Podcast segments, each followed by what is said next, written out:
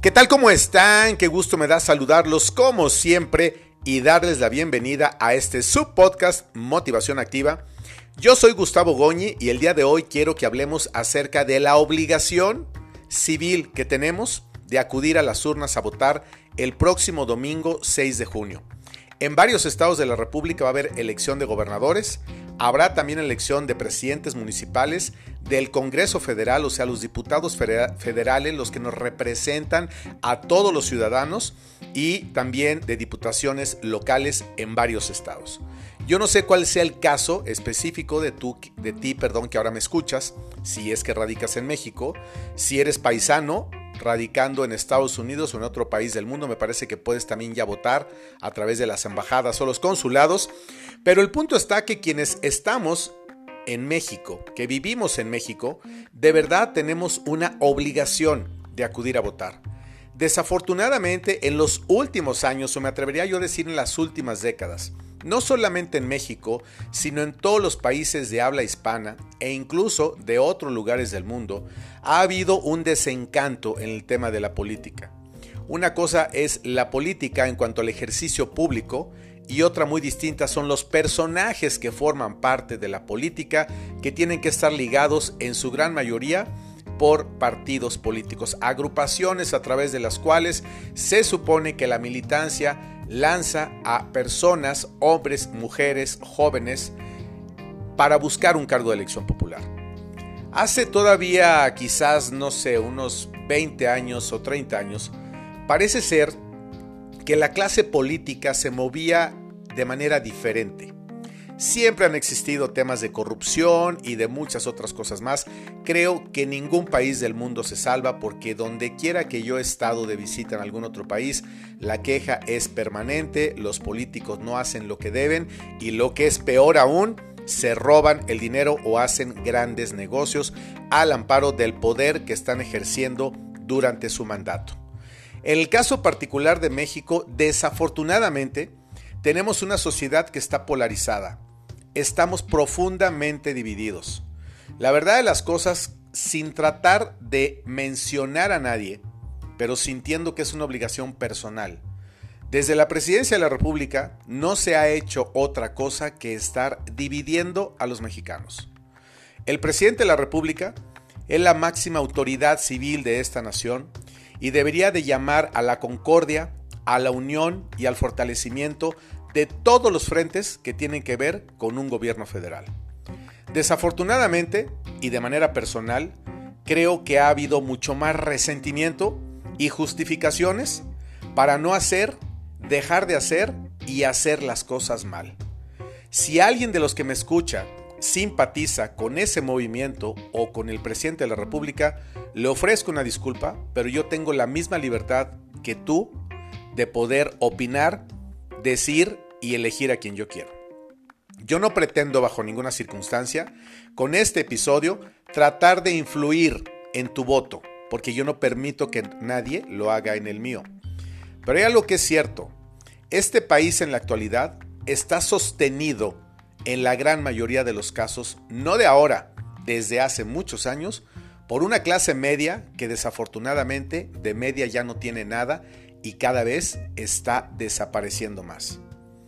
A mí no me gustan los gobiernos populistas. Yo tuve la posibilidad de estar en Venezuela en el año de 1992 y la verdad es que lo que se empezaba a vivir allá no era nada comparado con lo que en la actualidad viven.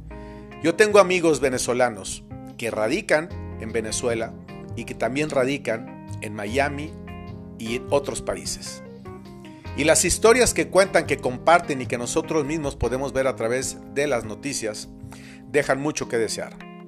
El lenguaje que se utilizaba desde hace tiempo por los dirigentes de aquel país es exactamente el mismo que se ha venido replicando en muchas naciones de Centroamérica, de Sudamérica y en sí de todo el continente americano.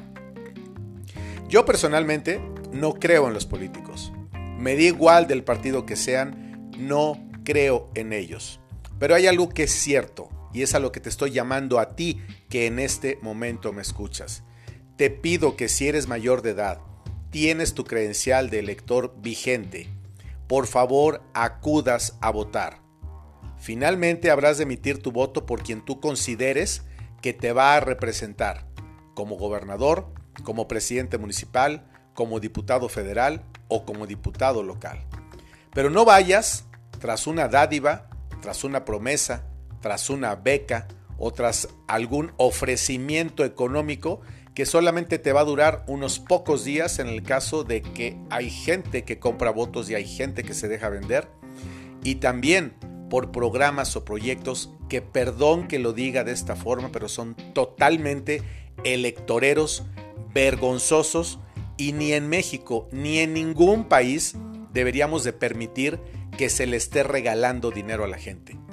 Una cosa es la función social y la obligación social de todos los gobiernos del mundo, pero lo que no se vale es que se derroche el dinero porque va a haber un momento en el que no va a haber dinero.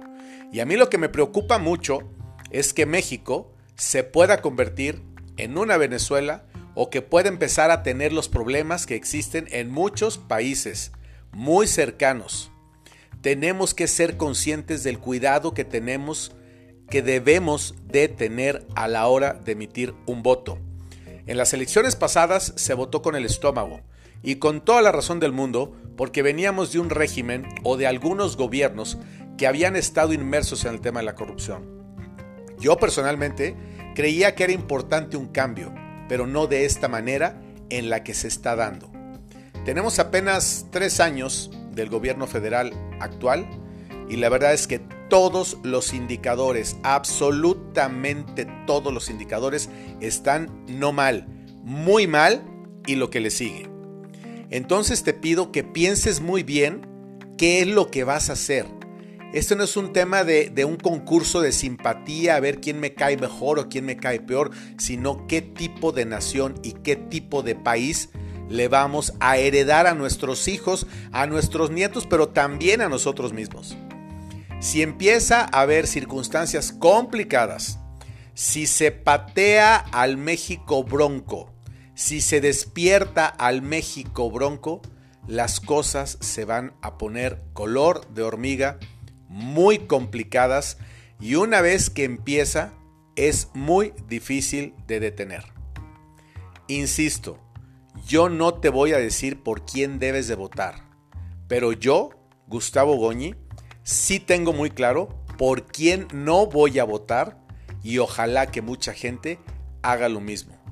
Como católico que soy, porque jamás lo he ocultado y jamás lo voy a hacer, para mí son muy importantes los principios, los valores que estén a favor de la vida, de la familia y de todo aquello que tenga que ver con la justicia social.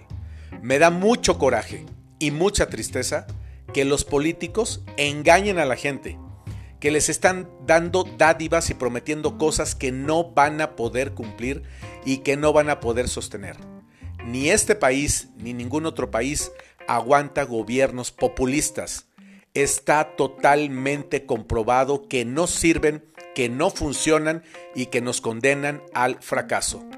Yo te pido que cumplas con tu obligación y tu derecho civil como ciudadano de acudir a votar. Y ojalá que el podcast que siga a las fechas de las elecciones pueda yo hablar y podamos compartir de buenas noticias y no de malas noticias y de preocupaciones. La gente que tiene dinero, los grandes empresarios de este país, agarran su dinero y se van. Los que no tenemos esa posibilidad, nos tendríamos que quedar y empezar literalmente a luchar con un dragón de seis cabezas. Paz y bien para todos ustedes siempre.